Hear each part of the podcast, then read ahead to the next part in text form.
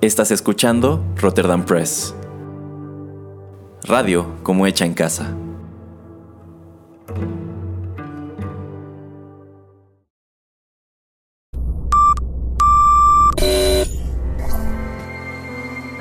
TechPili. Las nuevas tendencias y servicios en tecnología han transformado al mundo. Descubre su impacto y las polémicas que éstas generan. Bienvenido a TechPili. Nuevas tendencias, nuevos dilemas. El programa en donde analizamos la tecnología de manera relajada y divertida. TechPili. Comenzamos.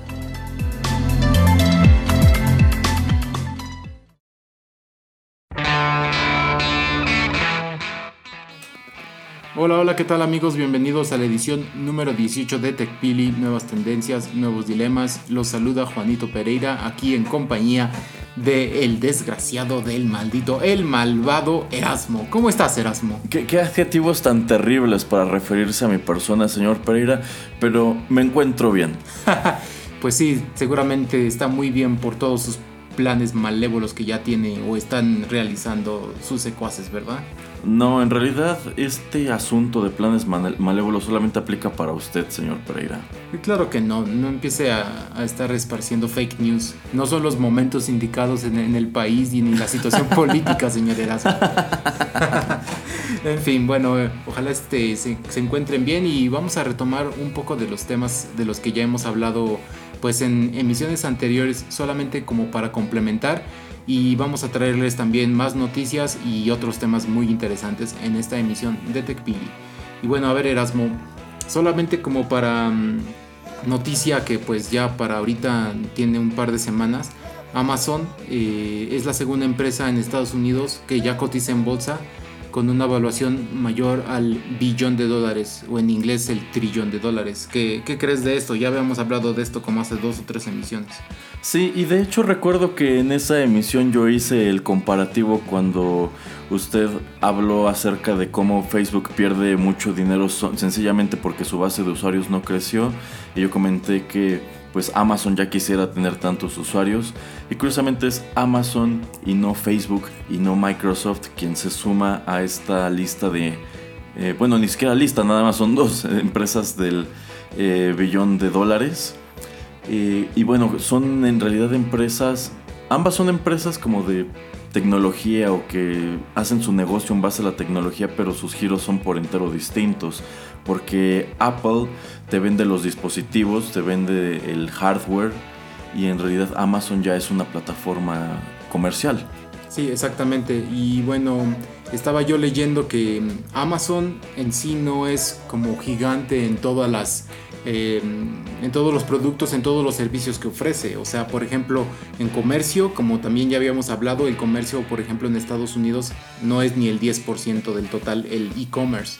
Entonces, eh, Amazon tiene muchísimo potencial, por ejemplo, para crecer ahí. También en su servicio de comida, eh, pues Walmart, por ejemplo, todavía la gente va, no, no es que sea que pidan para domicilio. Entonces eso de que compraron Whole Foods y están tratando de comprar otros pequeños supermercados, tampoco los hace estar entre la elite de todos estos servicios. Y así me puedo ir con otros con otro tipo de productos que ellos también ofrecen. Por ejemplo, su teléfono, el Fire creo que se llamaba, pues peló, o sea, y Erasmo con la cara que me está haciendo así de, ay, teniendo un teléfono, pues Yo no tenía ni idea. Salió creo un año, como hace dos o tres años, y, lo, y como no vendió, pues lo, lo, mataron. Entonces, eh, tenemos la comparación de que Apple, pues sí es como, está hasta arriba, ¿no? De su, de su industria, o sea, lo que es smartphones, lo que es computadoras, pues es de los primeros, si no de los primeros... Eh, uno o dos, si en el uno, dos o tres, ¿no? Em, que es bastante interesante comparado con Amazon, que Amazon todavía tiene el potencial. Entonces yo veo a Amazon quedándose por encima de Apple eh, a largo plazo, tal vez no a mediano plazo. Que de hecho ahora que estamos grabando, pues eh, todavía nosotros no, no, hemos visto los nuevos teléfonos de Apple porque la presentación va a ser apenas pero pues habrá que ver cómo reacciona el mercado y qué tanto le va a gustar a la gente el nuevo tipo de modelos que van a salir. Bueno, el mercado siempre reacciona, me he percatado de la misma manera. Lo anuncian, todos están bien emocionados. Cuando te dicen que trae, todo el mundo lo odia. Como cuando le quitaron eh, la ranura para los audífonos, que me parece una tremenda tontería. Pero bueno, Amazon, una gran ventaja que yo le veo respecto a Apple es que es un negocio mucho más diverso. Apple nada más se dedica a venderte teléfonos, computadoras y tablets y de pronto gadgets que se sacan de la manga y no pegan como el Apple TV. Ah, en cambio, Amazon, pues es que vean dónde empezó Amazon. Empezó vendiendo libros. Sí. Eh, en sí empezó como un servicio que crea este señor para que su esposa pudiera comprar y vender libros a través de internet. Y lo hizo crecer en una plataforma de comercio tremenda. Eh, y bueno, ha incursionado en un montón de cosas distintas como tener su servicio de streaming, que algo muy llamativo de Prime es que, bueno, surge Netflix y se posiciona hasta arriba de la pirámide. Y tú pensarías, pues, ¿quiénes son los que más guerra le darán a Netflix? Pues iTunes y YouTube. Pero no, es Amazon con el servicio de Prime. Así es. Eh, que bueno, igual tiene cosas muy padres, cosa que YouTube no ha conseguido. YouTube no ha podido hacer como un producto que atrape a la gente como lo han hecho algunas series de Netflix y de Prime.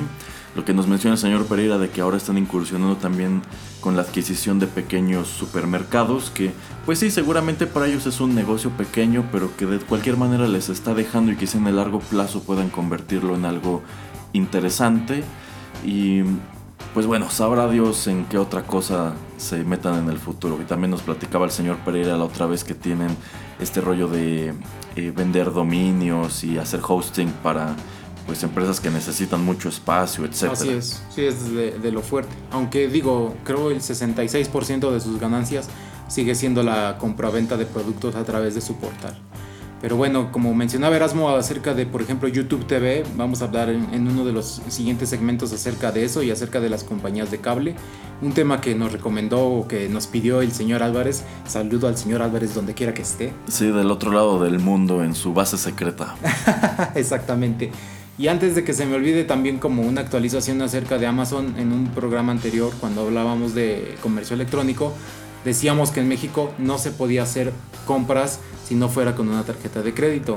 Que ahora eh, yo le enseñé a Erasmo, eh, allá hay dos, tres comerciales de Amazon que están circulando más que nada en, la red, en Twitter, en Facebook, donde anuncian que ya puedes hacer otro tipo de pagos como en Estados Unidos. Ya puedes tener tus tarjetas recargables, ya puedes ir a la tiendita a pagar.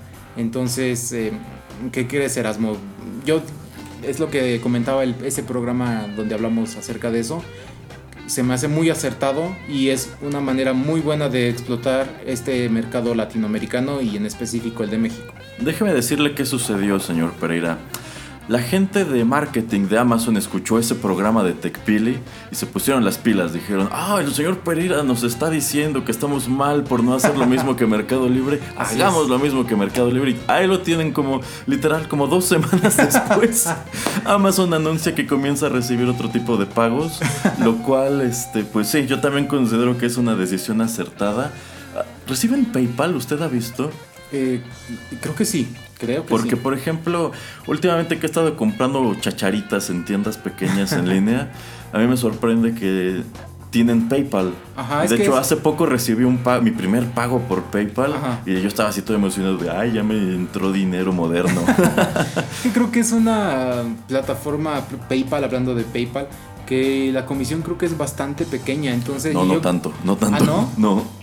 Tú como comerciante, o sea, no tienes, no sabes el porcentaje, ¿o? Mm, sí, lo saqué porque le digo que hace unos días apenas recibí un pago de un libro precisamente ah, por PayPal. ¿Y cuánto hay que pagarle? Como vendedor, ¿cuánto, qué porcentaje se le va a PayPal? Me quitaron como el 8%. Como el 8. Pero es mucho si lo comparamos con el porcentaje que te cobra una terminal de punto de venta bancaria, de estas para recibir tarjetas de crédito o débito. Esas te andan cobrando, eh, yo creo que en promedio el 3%. Este entonces digamos que PayPal te está cargando el doble, pero es un método muchísimo más cómodo porque este rollo de eh, eh, paypal.me, que es como tu usuario para recibir pagos, es muy sencillo para la otra persona, muy, muy, muy sencillo. O sea, la transacción tomó yo creo que un minuto. Sí, porque aparte, según yo, si tú quieres generar como digamos una factura, un recibo, ah, ¿sí? mandas como el la, como un link de una página de internet, la abren y solamente llenan y listo, ¿no? Ajá, pero aparte eh, PayPal ya te da la opción a ti como consumidor de que ellos guardan tu tus datos de facturación y tus datos de envío. Y si tienes más de una dirección, puedes escoger de una lista. Entonces, por ejemplo, si yo me meto a comprar mmm, a X cosa y quiero pagar con PayPal, por ejemplo a Panini, que igual me gusta que Panini recibe PayPal. Sí. Eh, ya ni siquiera tengo que meter yo en el sitio de Panini mi dirección para que me manden mis cosas. PayPal se las pasa. Mira. Ajá. Y efectivamente, cuando recibes pago, tú puedes expedirle un recibo a través de PayPal a quien te hizo ese, e, ese pago.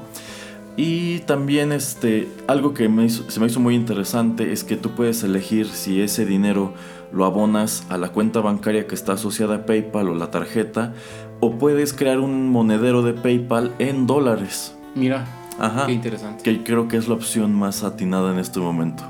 Sí, sí, más si sigues como un poquito finanzas y economía, yo creo que no es mala idea también tener diversas divisas eh, tu dinero. Bueno, te conviene si utilizas mucho PayPal, porque en realidad solamente lo puedes gastar allí, porque no sé si el señor Pereira los escucha, sepan, pero PayPal también ya tiene una pequeña tienda en línea. No, no sabía. Ajá, porque te llegan correos de promociones, o sea, no, la tienda no es de ellos, pero ellos te acercan ofertas. Así como, eh, como le hacen luego los bancos. De sí, las ofertas me han llegado. Ajá, de como le hacen los bancos de que cuando tienes una tarjeta de crédito, una o dos veces al año te mandan un catálogo de cosas que puedes cargar. E, es exactamente lo mismo, pero a través de PayPal. Pues yo te, yo te pasé este, un correo, una fotografía de que me manda PayPal y que me menciona Linio, ¿no?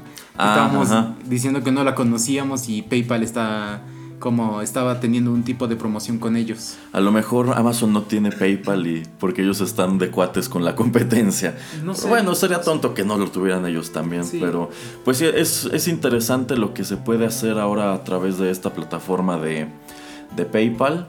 Entonces, eh, creo que por allí el señor Elon Musk va muy bien. este, a ver si nos puede patrocinar un, Tesla, señor Musk. Ay, sí, por favor. Para ya no, para ya no contaminarnos. Nosotros sabemos que usted lo hace nada más por eso, no porque, no porque, le gusta el dinero. un par de camionetitas, están bien chidas. Sí, ah, sí, el otro día vi la SUV de Tesla. No manches, está muy chida. Luego vi cuánto cuesta y dije, no, no está tan chida. no, por eso, señor Musk, como sabemos que nos está escuchando porque estamos hablando. Aunque sea un roadster de estos viejitos que usted manda al espacio porque están ya viejos. bueno, a quién le dan pan que llore, ¿verdad? Ajá. bueno, eh, solamente como para complementar lo que decía Erasmo acerca de la terminal bancaria, pues es eso, de el cliente tendría que físicamente presentarse en la tienda o con Erasmo para que Erasmo pudiera hacer la terminal. Simplemente PayPal, PayPal pues ya es una transacción bancaria, aunque también si hablamos un poquito del, banco móvil, o sea, de, por ejemplo, aquí en México, de las grandes que es este Bancomer, Banamex, pues tratan ya de hacer sus aplicaciones bastante amigables para que puedas hacer transferencias eh, sencillas. Claro que entonces, si tú eres un comercio o algo que, mm, bueno, tal vez tendrías un poquito más de embrollo para pagar lo del impuesto, para hacer la factura, etcétera. Entonces tal vez como dice Erasmo, PayPal es, es más sencillo, no sé Erasmo, ¿qué piensas que es la diferencia entre PayPal y usar una de estas de banco móvil? Bueno, es que el banco tradicional tiene una cantidad de requisitos que PayPal no. Por ejemplo, eh, si ustedes desean comprar algo de un comercio y este comercio eh, recibe transferencias bancarias, ellos tienen que darle su número de cuenta o su clave interbancaria, ustedes tienen que registrarla, eh, dependiendo de qué banco usen, tienen que esperar X tiempo para que la cuenta se active, necesitan tener contratado el servicio, entonces es un poco más de pachanga. A fin de cuentas es lo mismo, es transferencia de dinero electrónico, pero ¿qué va de eso? A que este comercio tenga una página o una tienda de internet en donde ya esté allí directamente el botón de PayPal y lo único que tienen que hacer es meter su contraseña y autorizar el pago. Eh, yo sé que BBVA tiene ese servicio porque sobre todo para pagos de gobierno tienen algo que se llama, antes se llamaba Smart Check, no sé cómo se llama ahora, pero era básicamente lo mismo, era un botón de Bancomer lo abrías y utilizando tu contraseña y tu token podías hacer el pago dentro del portal del gobierno. Por lo menos en el gobierno estatal así se hacía hasta hace un año más o menos. Eh, y también está la aplicación que no sé si Banamex tenga algo parecido, pero está BBVA Wallet. Sí, sí lo tiene. Que es exactamente lo mismo que, que, PayPal. Es como una tarjeta virtual que ustedes utilizan para comprar en internet. Eh, sin tener que estar exponiendo, digamos, los números de su tarjeta de crédito o, la, o los datos de su cuenta bancaria. Sí, y como ya decimos bastante tiempo en este programa, eh, todas las empresas tienen que actualizarse, entonces es un servicio eh, muy necesario, ¿no? Entonces, si quieren estar tratando de que más gente use tarjetas, ya sea de débito o de crédito en México y que estén solamente usando pues transferencia electrónica, pagando así em, a, a, comercios, pues es necesario, como dice Erasmo, tener un tipo de wallet donde no estés exponiendo toda tu cuenta. Así es, entonces yo sí le veo mucho futuro a eso. Yo considero que eh, ya para qué sacan un nuevo billete, ya lo vamos a utilizar. Pues sí, pero es lo extraño porque, como creo, no sé si yo lo comenté en una de las otras emisiones, que eh, globalmente el dinero físico se está incrementando su uso, pero ¿por qué? Porque más gente está saliendo de la pobreza. Entonces, pues es necesario que haya dinero circulante. Yo sé que hay algunos países donde está reduciéndose muchísimo, por ejemplo en Suecia, eh, de hecho estaba también leyendo que ya en Inglaterra mucho de la gente que está haciendo como este street performance o de los que están este sí o de los que quieren pedirte así como una bueno digamos donación los, vagabundos eso ya tienen su terminal. Qué así es en Londres. O, sea pasa el vagabundo así con su terminal y ahí con tu tarjeta le deslizas y le das una libra esterlina. Sí pero ellos ya la tienen como este ya la tienen eh, cómo se llama ya tienen el set. Eh, según yo, esta chica que estaba platicando algo, creo que ella tocaba música y tenía su terminal con ya con dos libras. O sea, para no oh. tardarte, ya para que pasaras tu tarjetita sobre su terminal y te cobrara dos libras así de donación. Mira. Ándale. Qué astutos los británicos. pues sí. Que, no se entere la gente de aquí porque se, va a volver un super problema. Yo creo. Pues sí. Y bueno, ya como nada más estas terminales ya traen su propia batería interna y solamente necesitan una SIM como los teléfonos, pues es bastante sencillo poder hacer ese tipo de transacciones. Ah, bueno, esas terminales inalámbricas también se tienen aquí, o sea, las de los ah, restaurantes, es exactamente lo mismo. te pueden cobrar en el restaurante y te pueden cobrar este, en otra ciudad si quieren, pero yo siento que esto no es todavía muy visible aquí porque quiero suponer que a la gente le da miedo andar cargando esa cosa.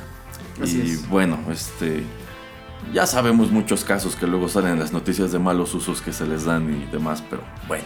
Sí, que por cierto estabas eh, también escuchando en la radio acerca de estas terminales, de que ya hay mucho um, tipo de estafa que te llaman por teléfono a tu negocio y te dicen que tienen que actualizar la terminal o que tienen que ponerle software nuevo, pero pues claro que es, no es gente que se identifica propiamente y si tú les das acceso, em, digamos que le meten un, pequeño virus a, a tu terminal, y entonces cada vez que la gente esté pagando, tú, no, tú como este vendedor no te das cuenta de que ya tomaron los datos. Pero esta gente los empieza a tomar, los empieza a guardar y pues va a llegar un momento en que ellos van a poder hacer mal uso de esto. ¿Qué digo con mal uso? Pues sacar dinero. O clonar tarjetas. Sí, las dos cosas, así mm. es. Así es. Y bueno, vamos a seguir con más temas después de la siguiente canción.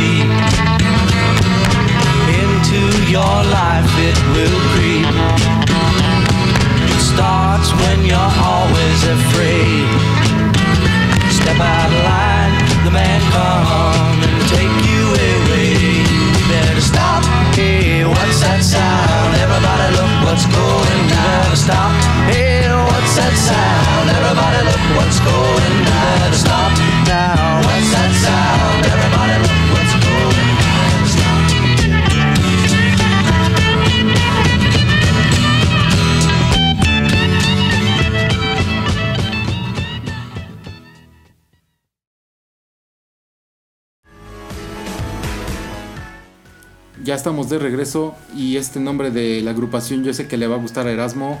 Eh, la canción se llamó For What Is Worth. Este fue un single de 1966. Se escucha en la película Lord of War de 2005. La agrupación Erasmo, para que te guste y, te agrade, Buffalo Springfield. ¿Cómo ves? Pues un, guiño a nuestra emisión especial tributo a Nicolas Cage que todavía pueden encontrar aquí en el top 5 del podcast. Si no la han escuchado, háganlo. Está un poquito larga, pero eh, yo considero que quedó divertida y con mucha información acerca de las peripecias de este famosísimo actor. Pero Erasmo, lo bueno de los podcasts es que tú puedes ponerle play y pausarlo cuando tú quieras. Ah, sí, sí, eh, digamos que se han convertido en el Netflix de los contenidos auditivos. Sí, así es. Y bueno, las canciones que traigo para esta emisión, pues son, digamos, las que quedaron fuera de. Ándale, hasta con outtakes y toda la cosa. sí, porque no, no iban con el fi, con el, con el, con el Sí, con el concepto. Ajá, con, el concepto, con la atmósfera. así es. Ok. y bueno, continuando con un poco de los temas tecnológicos y regresando a la emisión pasada donde nos acompañó el gran filósofo Coque, pues solamente como complemento también decir que Napster... Eh, eh, espera un momento, señor Pereira. Señor Hetfield, váyase, por favor. ¿Ya se fue? Ya, ya, ahí se va. Ay, qué bueno. Bueno, solamente para continuar un poco, en Napster em, no termina siendo una empresa que se enfoca en tratar de estar compartiendo archivos eh, que no sean ilegales. Eh, espere, señor, pero déjeme agarrar la escoba porque creo que Lars Ulrich está asomándose por la ventana. Pégale, pégale, te que te vayas, Lars. Aquí no te vamos a pagar. Ya, ya, continúe, señor Pereira. Bueno, ya, ya cerró la ventana, ¿verdad? Sí, sí, se, se, vuelven a meter. Ya, ya, ya puse, ya solté a los perros. bueno, cuando sale Napster la manera de compartir archivos entre, entre, usuarios, entre personas, era bastante limitado. Erasmo se acuerda que tenías que usar un floppy disk y como estábamos, como estábamos hablando fuera del aire, pues no, la capacidad de estos discos era bastante limitada. Era risible si la comparamos con lo que se puede hacer hoy. Incluso te preguntas, ¿cómo le hacíamos? Así es. Entonces estas llaves o las eh, llaves USB que le llamamos ahora, que ya pues pueden llevar hasta 256 gigabytes algo así, creo es la más grande que he visto.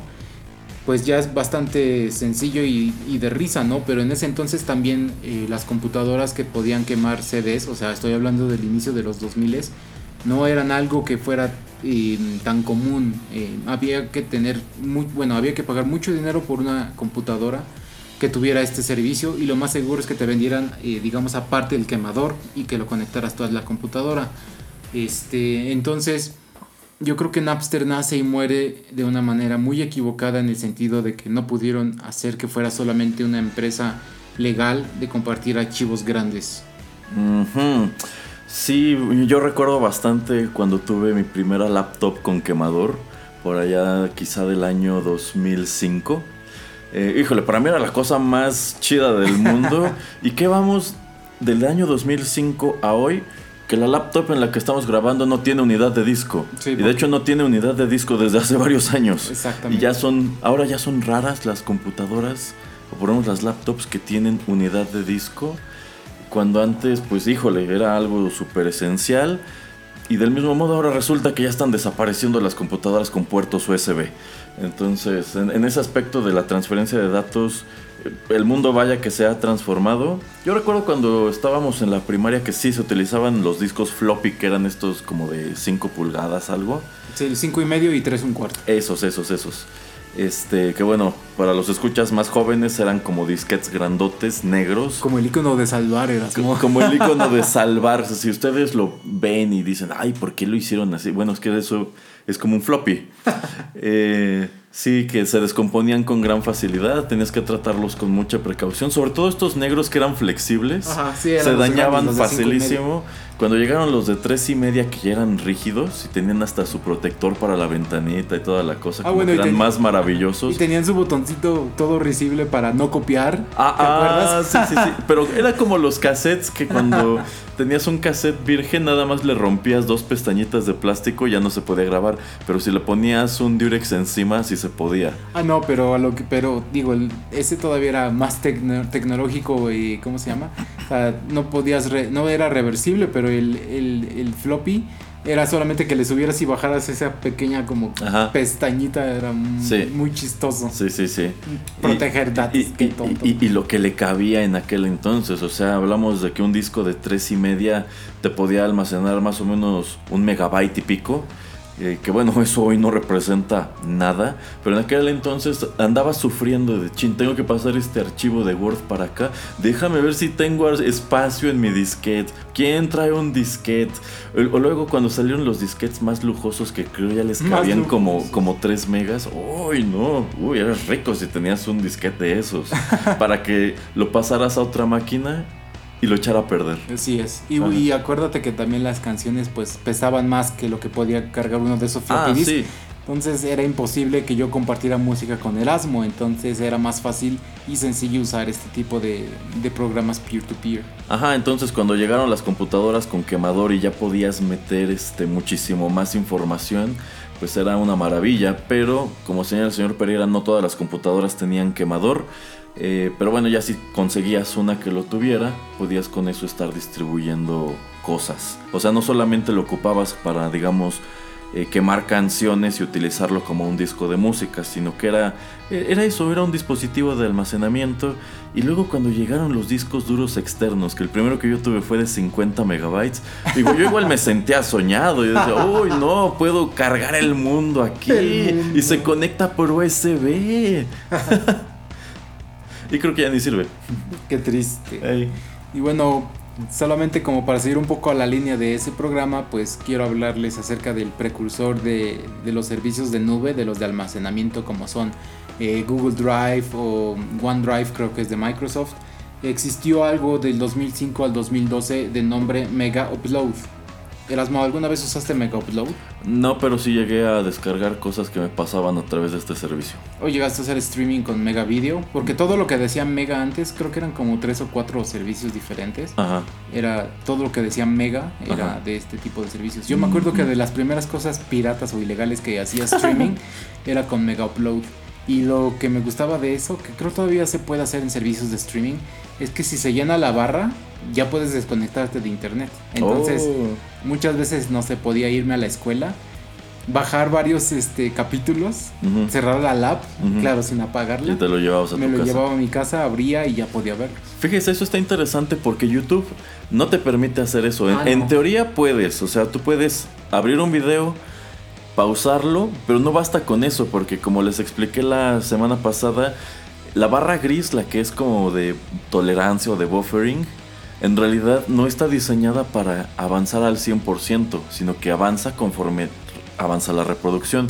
Ustedes lo que tienen que hacer es reproducir el video completo, este, y ya digamos allí se quedó, ya pueden desconectarse y verlo de nuevo. Pero no siempre, porque a veces como que YouTube me imagino que libera esa información, porque ya no la necesita en ese momento, y a veces ustedes le dan reproducir cuando ya no tienen este, la conexión, a lo mejor carga un pedazo y en algún momento se detiene, porque ya no está allí.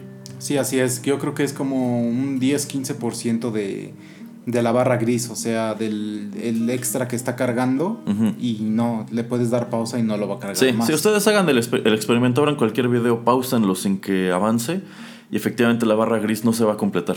Sí, exactamente. Entonces Mega Upload pues empieza siendo una empresa que eh, ofrece el servicio de que tú puedas tener cualquier tipo de datos, como estábamos diciendo, era bastante difícil en 2005 pasar eh, mucha información, sobre todo si tú estabas en una ciudad diferente a la persona que tenías que enviársela, pues básicamente tenías casi casi que quemarla en varios CDs y tener que enviarla, no sé, con un servicio de paquetería. Entonces digamos que esta empresa también empieza y también para gente que teníamos, no sé, muchas fotografías, muchos videos, cosas que eran de ellos, las guardaban en la nube, este tipo de nube que ellos tenían, pero pues hubo, digamos, entre comillas, abuso de la gente porque lo usaba más para eso, para hacer streaming. Según yo, creo que hasta podías eh, tener como cierto tipo de, directorios o de archivos o de folders donde también podías guardar música, entonces podías como hacer el display de, los folders o de los archivos que estaban y bajar lo que la gente hubiera subido ahí, porque era una manera, digamos, como de compartir tus archivos. Pero te digo, lo más que usaba la gente era usarlo como para streaming de video. Y esto era bastante interesante porque, a ver, el número de usuarios registrados entre 2005 y 2012 de esta empresa fue de 180 millones de personas. Que es muchísima gente. Así es. Y había 50 millones de personas visitando este sitio de internet al día. 50 millones de personas. Eh, eso es una cantidad ridícula de tráfico. Sí, así es. Y entonces en su tiempo fue la página número 13 más visitada en, la historia, en el internet. ¿Quiénes la rebasaban? Ah, no tengo idea. Pero... ¿YouPorn? Supongo que es mucha, sí, de pornografía. Debe de ser. sí, así es. Y bueno, pues ya después llega este, pues el departamento, no sé exactamente qué departamento de Estados Unidos, les pone una demanda y entonces tienen que cerrar. Lo que le comentaba yo Erasmo antes cuando estaba yo eh, armando el programa es que, ok, Puedes que, puede ser que, cierres la sección donde la gente está haciendo el streaming de cosas piratas. Pero qué tal si Erasmo graba una película independiente y él nada más la quiere poner ahí para que todos la podamos ver. ¿Qué tal si yo que soy fotógrafo y tengo todo mi trabajo ahí en la nube de ellos, estoy porque podías pagar mensualidad o podías usar servicio eh, gratuito? ¿Qué tal si yo estoy pagando una mensualidad para tener todos mis archivos ahí?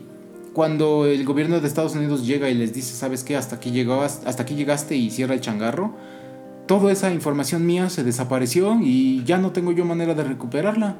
Entonces, pues el eh, personaje, el, presidente de esta empresa que se puso como su nombre de internet, Kim.com, eh, es lo que también está reclamando. Él se fue de exilio a Nueva Zelanda porque enfrenta cargos en, en Estados Unidos Em, y dice, bueno... ¿A poco Nueva Zelanda no tiene extradición? Eh, tiene, creo que debe haber como, no sé exactamente el marco legal, pero por este tipo de crimen no lo... No, no, lo, no lo, van a extraditar. Este, bueno, lleva como casi cinco años creo en, litigio y creo que ya es pronto que lo vayan a llevar a, Estados Unidos. Changos. Así es.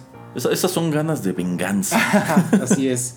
Pero a ver, Erasmo, entonces ¿tú, tú qué haces de todo este caso de Mega Upload. Y bueno, como yo decía, fue un servicio pionero que ahora se, son todos los servicios de nube que, vemos.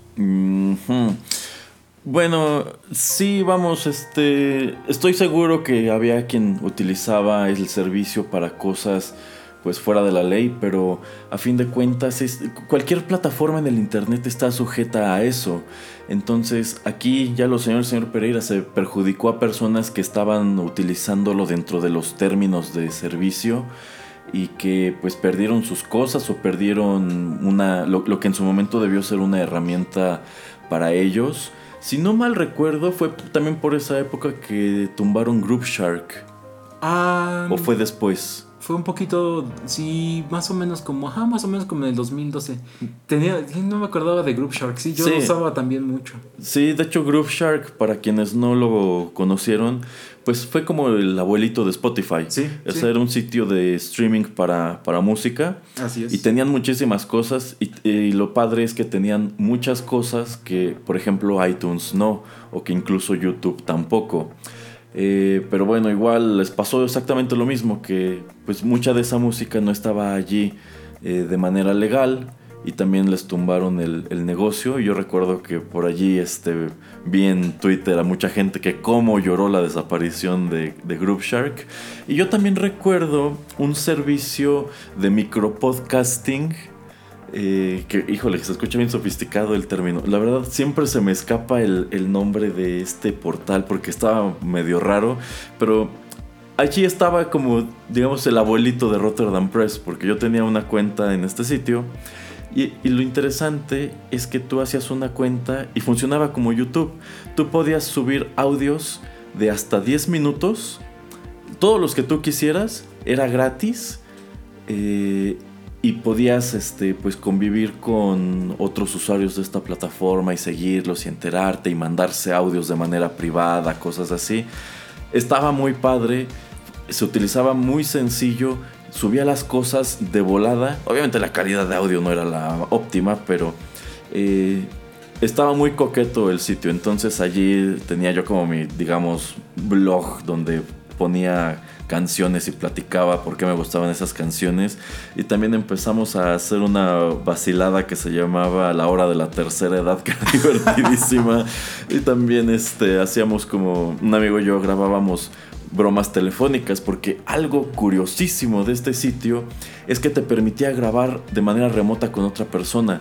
Hacías una especie de llamada a través de internet. Tipo Skype. Tipo Skype, pero ese, esa llamada se grababa. Entonces lo que nosotros hacíamos era escribir como guiones guangos y nos conectábamos, le dábamos grabar y los leíamos. Y con eso hacíamos como nuestros pequeños podcasts de, de bromas y de cosas ridículas. Mira qué chistoso. Uh -huh. sí, ya me acordaré cómo se llamaba este lugar. Si pero... todavía tienes archivos, deberías compartir alguno. En... No, no, no. Le voy a decir qué pasó allí. Algo muy parecido. Hubo gente Ajá. que pues tenías 10 minutos de tolerancia. En ese espacio te cabe una canción. Sí. Y podías subir todo lo que quisieras. Ajá. Entonces sí se empezó a dar el caso de que personas empezaron a subir música este, con licencia. Eh, pues vamos, no era como que pudieran cargar un MP3, pero lo que hacían era reproducirla y grabar con un micrófono de Claro. una bocina. O incluso quizá tenían algo más sofisticado que eso. Y pues al irse llenando de este tipo de contenidos, este sitio me parece que era de algún país nórdico. Ok.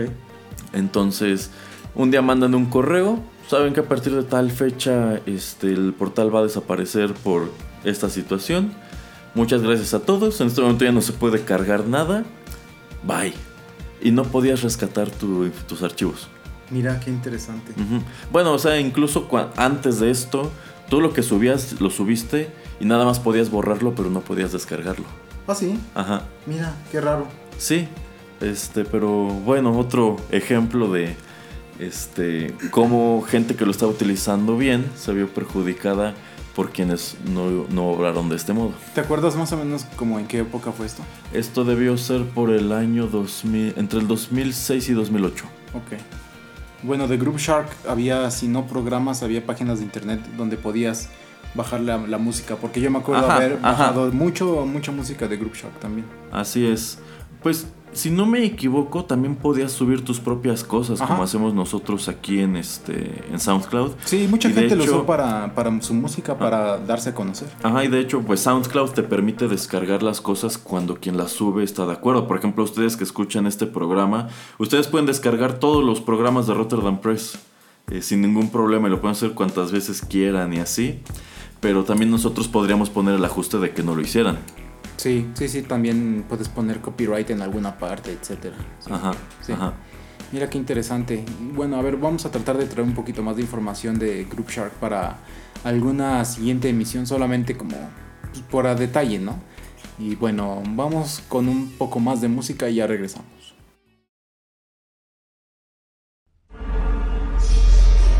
I've been um, chasing this guy ever since I joined the force. He he has no conscience and he uh, he shows no no remorse. He's the mastermind behind numerous bombings and political assassinations. He uh, has a felony list a mile long: murder, arson, kidnapping, terrorism, you name it. He's the most dangerous and brilliant criminal mind I've ever known. I, for years, I've I've been watching him, tracking him, studying his every every move. I know his every every mannerism, facial tick, gesture. I know him better than he knows himself. And now, after all this time, I finally figured out a way to trap him.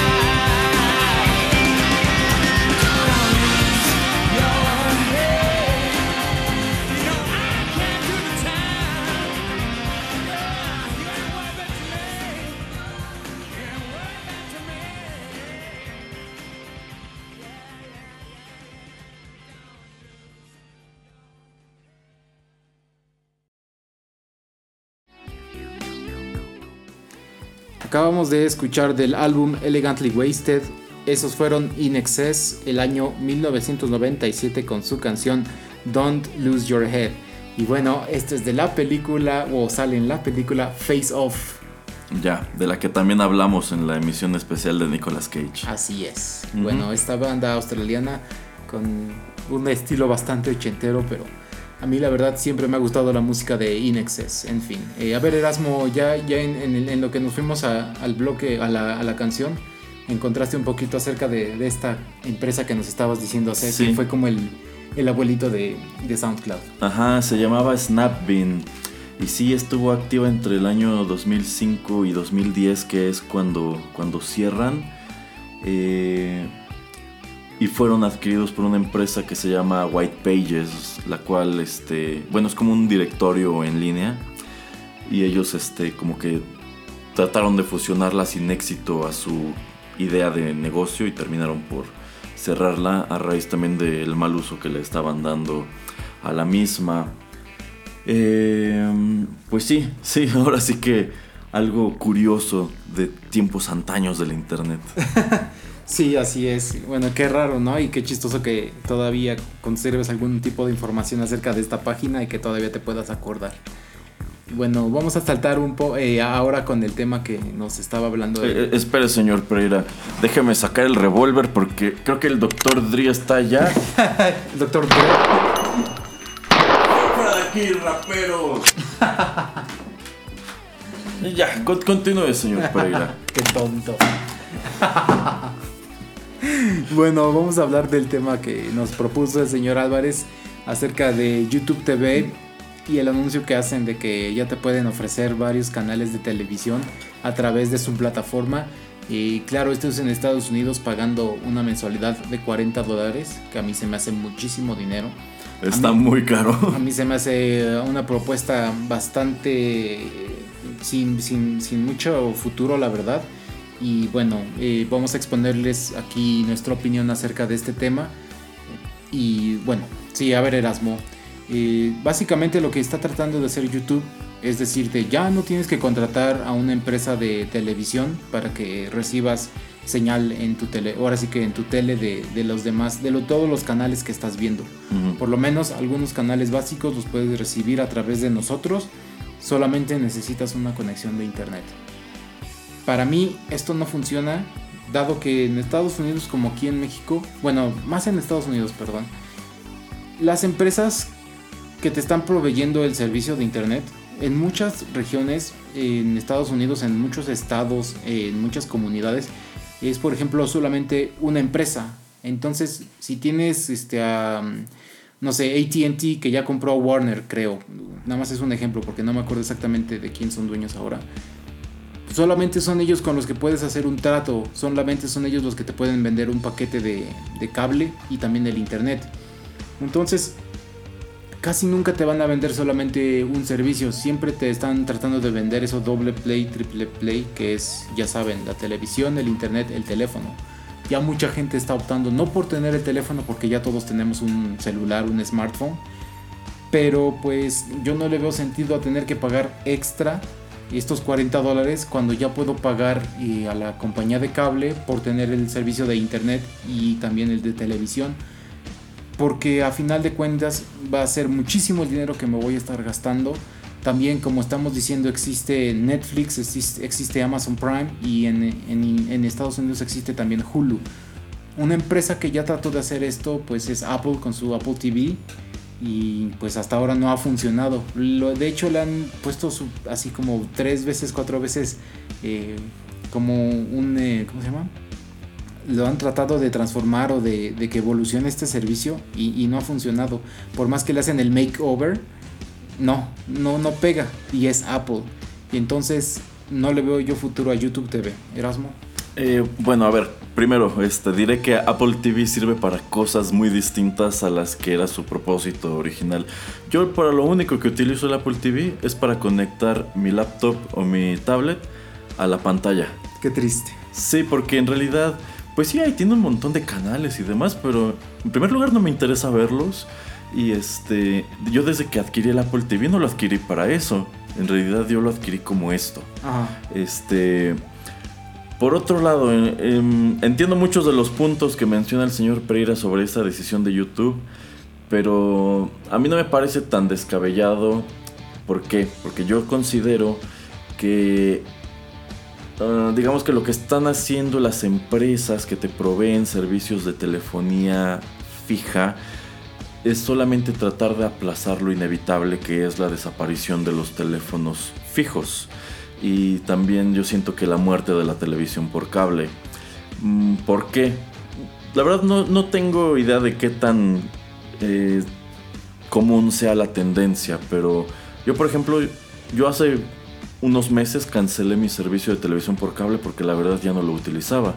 ¿Por qué? Porque yo casi todo lo que estaba consumiendo a través de la tele pues era de YouTube o era de, Netflix o era de internet o era de películas que compraba de otra manera. Entonces pues dije, ya no tiene mucho caso, ya casi no lo, no lo veo, voy a cancelarlo.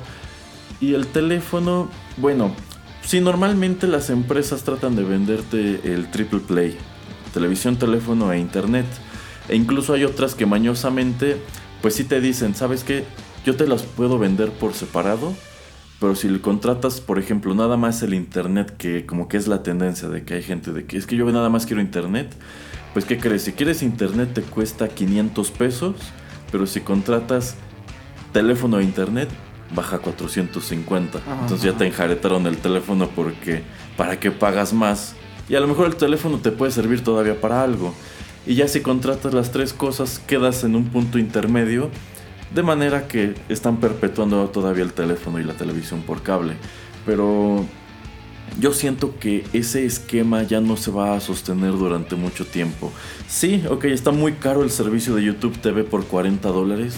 Pero pues se acordarán que en los 90 el servicio de cablevisión era carísimo también. O sea, hoy día hablar de que puedes contratar televisión por cable por menos de 500 pesos es muy accesible comparado con lo que era Cablevisión en los 90, que era un servicio destinado 100% a la clase alta porque era costoso. De hecho, haciendo un poquito de investigación de precios en México, me encontré varias empresas aquí en el país que los servicios más básicos son de 300 o 400 pesos. Entonces, pues sí, como dices, es digamos, barato entre eh, comparado con, otro tipo de, de, tiempos. Porque antes con eso solamente contratabas teléfono. y si tú querías todavía el cable, pagabas tus 300 pesos de teléfono y tus 300, 400 pesos de cable. Y ahora se redujo mucho el costo. Sí, así es. Y es también la tendencia que, eh, de la cual Erasmo está hablando, de que ya hay mucha gente que todo lo está consumiendo a través de Internet. Cuando Erasmo le interesa tal vez ver un programa en televisión y sabe que no puede tener acceso, va a haber mucha gente que ya lo subió ilegalmente a YouTube o a otro tipo de servicios de, streaming ilegal, pirata. Entonces, pues también es, es lo que mucha gente hace. Por ejemplo, si quieres ver Game of Thrones y no tienes HBO, pues lo único que haces es meterte a tu sitio preferido de, streaming o solamente le das en eh, buscar en Google y te va a aparecer. Y dicho y hecho, digo, creo que tiene casi el doble de, eh, visitas o, de gente, de, usuarios que ve este programa, por ejemplo, de Game of Thrones eh, pirata, al que lo ve pagando HBO. Yo, por, a ver, por ejemplo, en ese respecto de contenidos exclusivos que puedes consumir de otro modo, por ejemplo, Dragon Ball Super eh, aquí en México solamente podía verse a través de Crunchyroll. Y bueno, este es un servicio que tiene costo.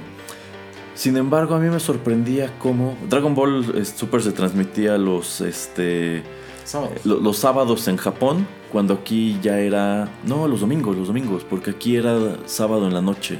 Ah, bueno. Sí. Ajá. Bueno, el chiste es que el domingo en la mañana se transmitía en Japón el nuevo episodio y para mí era sorprendente cómo en cuestión a lo mejor de una hora alguien ya había colocado el capítulo más reciente en YouTube con subtítulos en español. En español. Si te iba mal en inglés, pero ahí estaba. Ya luego lo borraban, o sea, incluso si ustedes se regresan y buscan los episodios de Dragon Ball Super, muchos ya no están. Pero a fin de cuentas alguien lo sacaba y lo ponía allí. Y yo estoy segurísimo que si les interesa mucho ver Game of Thrones, debe pasar algo bastante parecido. Y también hay muchísimos clips y así. Em, pero por ejemplo, en lo que respecta a la televisión por cable, yo recuerdo que a mí me gustaba o bueno, veía los Oscars en AXN, que pues ellos como que sí se han, le, invirtieron mucho en tener los derechos de transmisión y creo que algunos años también los daban en, TNT. Pero ahora que no tengo televisión por cable y de hecho no tengo ni tele abierta, este, como que son los Oscars y digo, ay, pues cómo los voy a ver. Pues resulta que hay streamings por Facebook. O, ya ni siquiera eso. Nada más te metes a Twitter y vas siguiendo el feed y te enteras de todo lo que sucede. Sí, puede ser.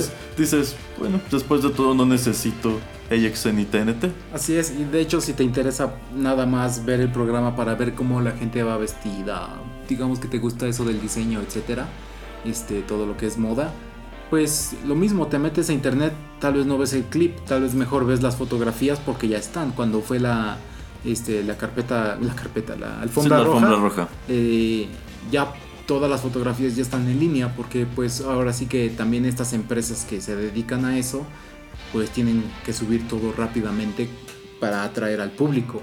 Entonces, lo que Erasmo está, digamos, viendo quién, quién fue a, a los Oscars, también puede estar este, siguiendo su feed en Twitter, viendo cómo van las premiaciones. Exacto. Eh, pues sí, y entonces eh, les digo, es, es, bastante diferente cómo funciona la televisión en México, en Estados Unidos.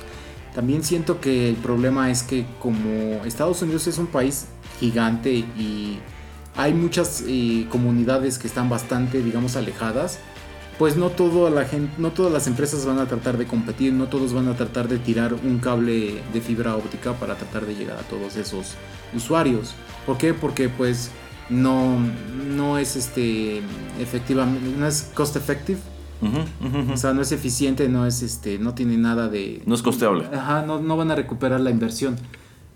Que es una de las quejas que tienen muchas veces eh, gente que vive apartadamente o los senadores que les están representando de que gente que vive en, el campo, en el campo entre comillas, que no es lo mismo que acá, eh, no, no, pueden, los granjeros, etcétera, no pueden tener eh, internet gratis. Es gente que todavía tiene internet de menos de, de 5 megabytes. Creo que ahorita el estándar o así como lo mínimo que puedes pedir son, son 20 o algo así. Hay países, creo en Finlandia, creo que ya es tu derecho a tener más de 100 o de... Ajá, creo que ya sí, ya está así como establecido que debes de la, velocidad mínima que te pueden ofrecer. Ajá. En, creo que sí, en Finlandia y en Suecia creo que la mínima mínima son 20 megas. O sea, ya es como tu derecho de, ciudadano. Creo que en este momento agarraré todas mis cosas y me llevaré Rotterdam presa Finlandia. sí, como ves Erasmo. Entonces, es una mm, propuesta bastante interesante la que está tratando de lanzar YouTube. Yo creo que la televisión seguirá sobreviviendo en el sentido de, este tipo de eventos como los menciona Erasmo y también deportes. Yo he visto por ejemplo que la NFL ya está tratando de utilizar Twitter, por lo menos afuera de, Estados Unidos para pasar los, los, programas, los partidos.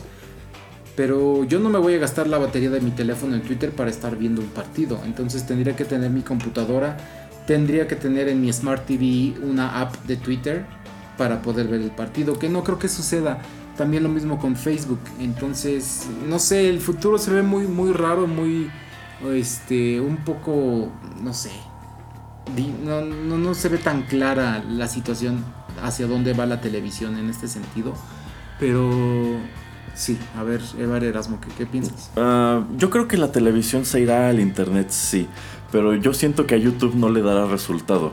Porque YouTube está jugando estas cartas porque por lo que ya dijimos de que ellos como ellos por su cuenta no han sido capaces de crear contenidos atractivos para sus usuarios para quienes pagan eh, YouTube Red lo más exitoso que han lanzado hasta el momento es Cobra Kai y así que digas que es exitoso al nivel de Breaking Bad o de Game of Thrones la verdad no, entonces eh, como que dijeron ya que como creadores no la estamos haciendo vamos a traer a los creadores a nosotros y pues ahora la gente los verá eh, a través de nuestro servicio. Yo creo que ese modelo funcionará, pero no le va a funcionar a ellos. Sí, así es. Como ya estábamos diciendo, eh, creo en algún, bueno, de las primeras emisiones ya hay muchas empresas como CBS, como Warner, ya va a estar Disney, todas quieren tener ABC, NBC, todas quieren tener su propia aplicación para que puedas pagar extra un poco, pero poder ver todo en demanda, on demand, como se dice. O sea, tú te perdiste tu programa favorito ayer, pero ya sabes que en la aplicación está, estás pagando, no sé, tus 5 dólares mensuales y vas a poder ver el programa que te perdiste ayer. Y eso es eh, encima un costo encima del que ya estás pagando por el cable. Que se me hace pues una propuesta bastante extraña, bastante rara, pero todas estas aplicaciones que existen de cada canal yo creo que van a tener que terminar así como decimos bajo una misma sombrilla algún tipo Netflix que esta era la propuesta de Hulu uno unió a varias de estas empresas de televisión pero el resultado no ha sido el esperado y a qué voy con esto no la actualizan tan seguido los programas que tal vez salieron ayer no están ahí eh, hay otras empresas en otros países por ejemplo si aquí en México tenemos a Easy y entonces Easy tiene su página de internet Tal vez yo me perdí ayer un programa en la, en la televisión, de cualquier canal, el canal que ustedes me digan, de los 200 que yo tengo contratados. Pero ellos tienen un acuerdo con todos estos 200 canales de que las últimas dos semanas de programas están ahí. Entonces, si yo quiero ver un programa de las últimas dos semanas, lo puedo ver. Que a mí se me hace bastante chido porque tal vez me fui de vacaciones, tal vez se me olvidó, lo que tú quieras. Pero yo lo puedo ver cuando yo quiera y es la misma empresa grande, la, la de cable, la que tiene el acuerdo con todos estos canales. Yo creo que les da algún tipo de remuneración.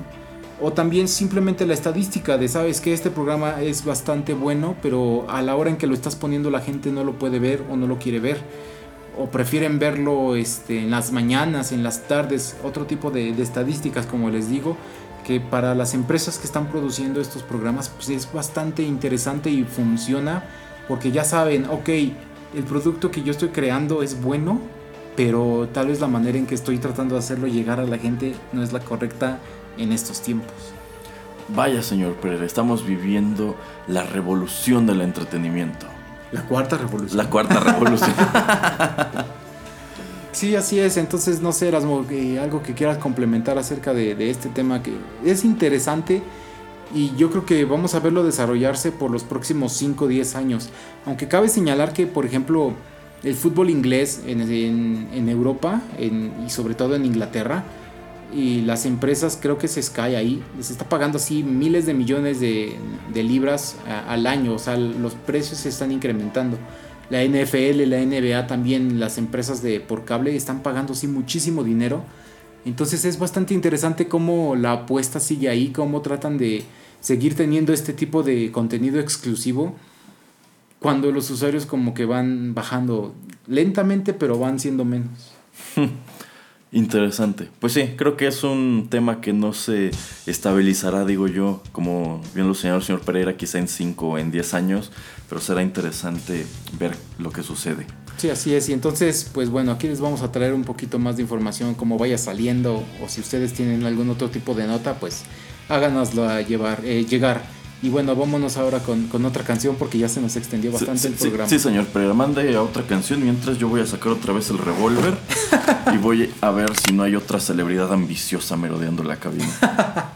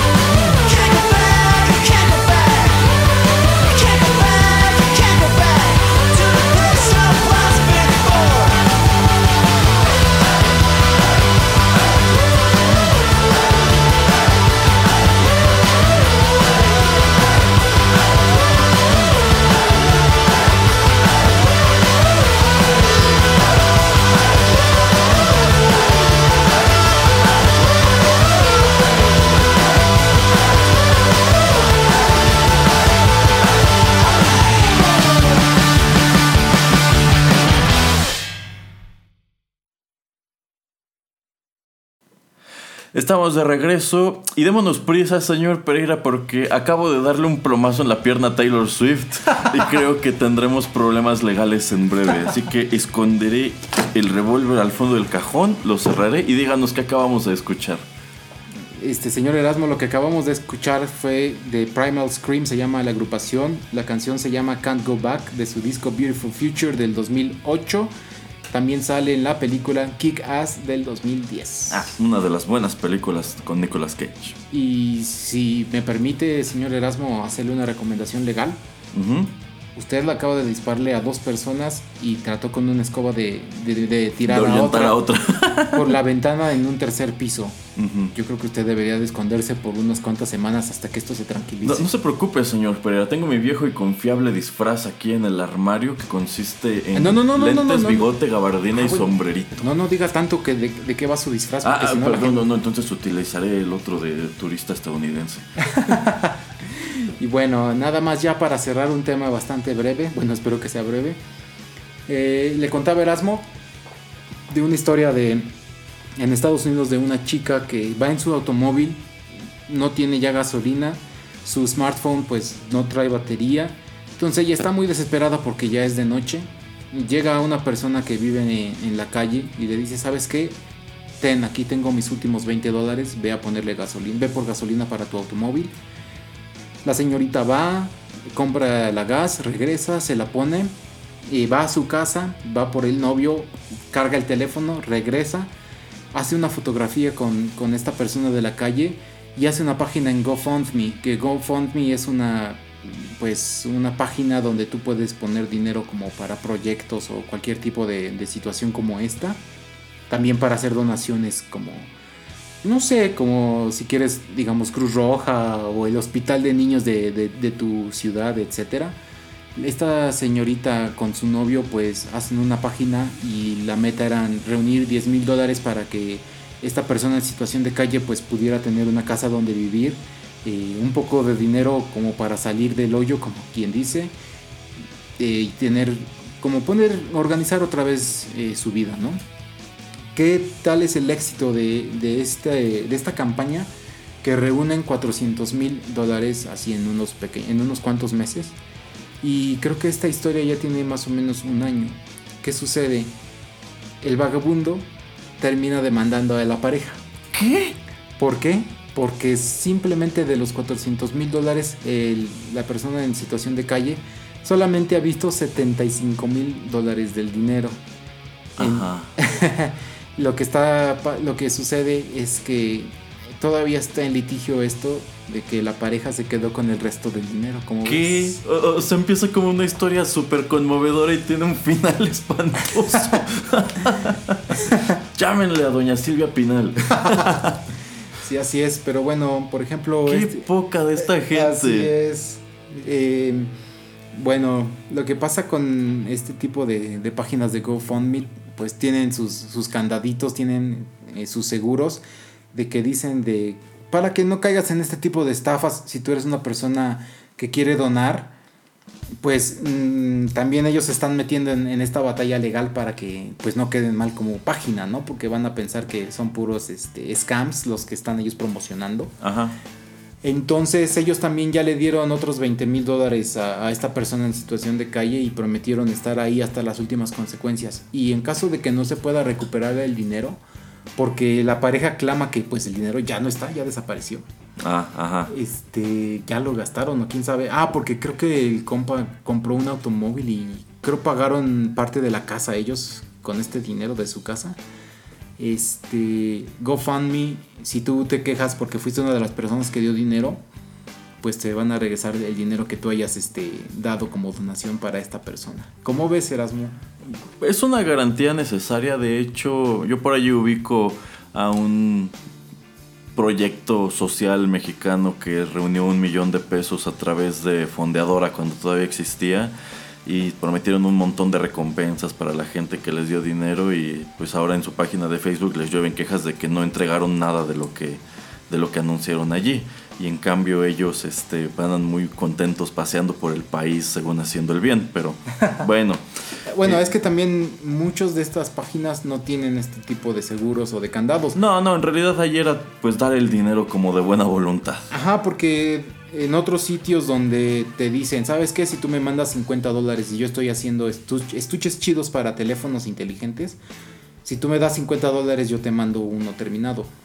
Pero este tipo de promesas pueden ser vacías porque nada en la página está como forzando a este personaje que está recabando el dinero a, entregar un producto. Efectivamente. La página, claro, está cobrando su porcentaje y es lo que ellos quieren, pero entonces hay que tener cuidado y leer ahora sí que la letra chiquita acerca de dónde estás haciendo donaciones o aportaciones para que ciertas personas empiecen sus pequeños negocios. Sí, porque luego te encuentras, eh, por ejemplo, navegando en Facebook, que comparten videos de, ay, esta persona en, no sé, en España está fabricando un nuevo candado para bicicleta, padrísimo y muy seguro y bla, bla, bla, pero necesita juntar quién sabe cuántos mil euros para hacer su producción y es donde te entra la espinita, porque tú lo que haces es prácticamente comprar un producto de estos. A pero futuro. No, ajá, para futuro, pero en realidad no tienes la certeza de cuándo estará disponible, o si estará disponible, o a lo mejor, pues si junta el dinero lo invierte, pero pues el negocio le sale mal y pues ya, te quedaste con nada. Sí, así es. Entonces, pues este fue el dato curioso de esta emisión de TechPili. Eh, ojalá les, les, haya gustado y si quieren, eh, bueno, vamos a seguir haciendo un poquito más de investigación acerca de, este tipo de páginas. Eh, es bastante interesante el tema, como les decíamos. Y bueno, Erasmo, algo más, un comentario, no sé. Pues que le entreguen su dinero al señor vagabundo, ¿qué les pasa? Sí, la verdad, sí. Bueno, pues no, nada, muchas gracias por, por escucharnos. Este, veo a un señor con aspecto legal aquí merodeando por la cabina, entonces creo que tendremos que utilizar la puerta trasera. Así que ya, cierra el changarro, señor Pereira. Ay, sí, sí, bueno, entonces yo fui Juanito Pereira y eh, ojalá nos podamos escuchar en la próxima emisión de TechPili, porque si no me van a poner aquí de testigo de que vi o no vi lo que hizo o no hizo Erasmo. No, no hizo, no hizo. No, no hizo, no hizo. Bye, bye, bye. Bye, bye, bye, bye.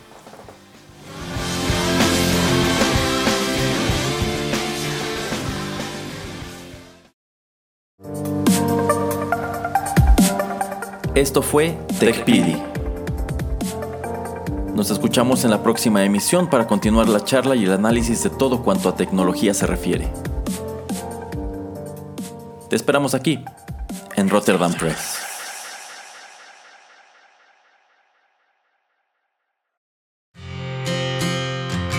Continúa escuchando Rotterdam Press, radio como hecha en casa.